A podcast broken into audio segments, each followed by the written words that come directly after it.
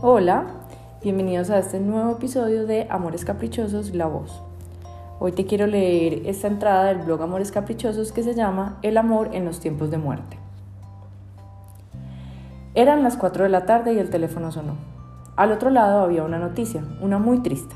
El hermano mayor había muerto.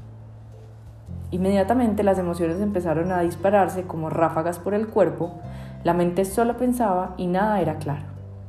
De repente pensó en su mamá. Ay, por Dios, la mamá. Tenía que irse para allá inmediatamente y dejar sus propias emociones en pausa para hacerse cargo de ella. Hacía varios años que no tenía que hacerlo y en el último año había aprendido que no era lo que correspondía, porque ella era la que tomaba de su mamá y no al revés. Pero su hermano había muerto.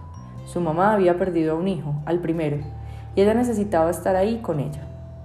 Claro, eso es lo que nos pasa con la muerte, necesitamos a los nuestros.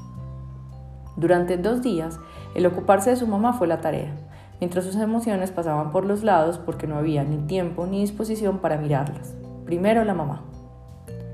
Todo fue instintivo.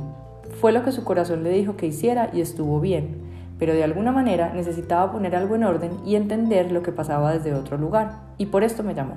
Me dijo, Caro, tengo una noticia de mi familia muy triste y quiero preguntarte algo. Mi hermano mayor se murió y quiero saber cómo consolar a mi mamá. Yo solo tuve que recordárselo. No fue necesario explicarle, solo invitarla a que fuera a ese lugar que llevaba casi un año construyendo, en donde se sentía bien con cómo era y la manera como se relacionaba con su familia. Le recordé que lo único que ella debía hacer era sentir su propio dolor y acompañar a su mamá y hermanos en el de ellos. No necesitaba ni hacerse cargo del dolor de los otros, ni tratar de sacarlos de él, mucho menos poner palabras e ideas en el corazón roto de su madre. Lo que necesitaba era estar ahí, presente, vivirlo.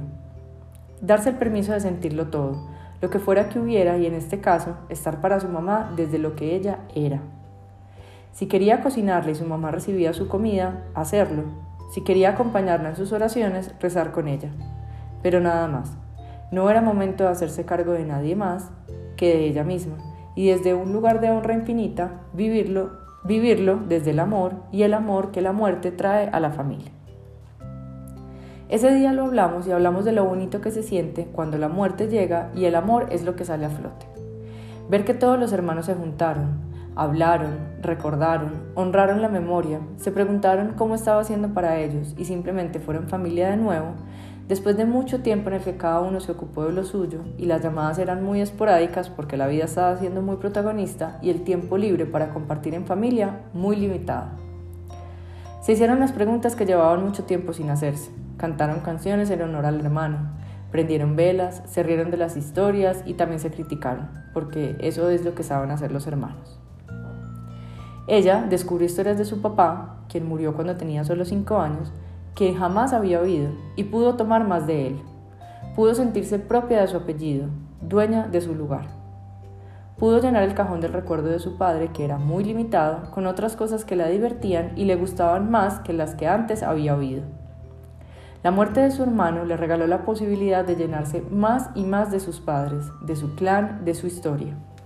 Aprovechó y se llenó de fuerza para vivir su duelo y para vivir la vida. Ayer estuvo en mi consultorio y después de hablarlo todo me dijo, uy, mi mamá, uff, qué gran fortaleza la de esa mujer, qué maravilla. Ahora soy yo la que quiere llamarla y llorar para que me dé de su fuerza.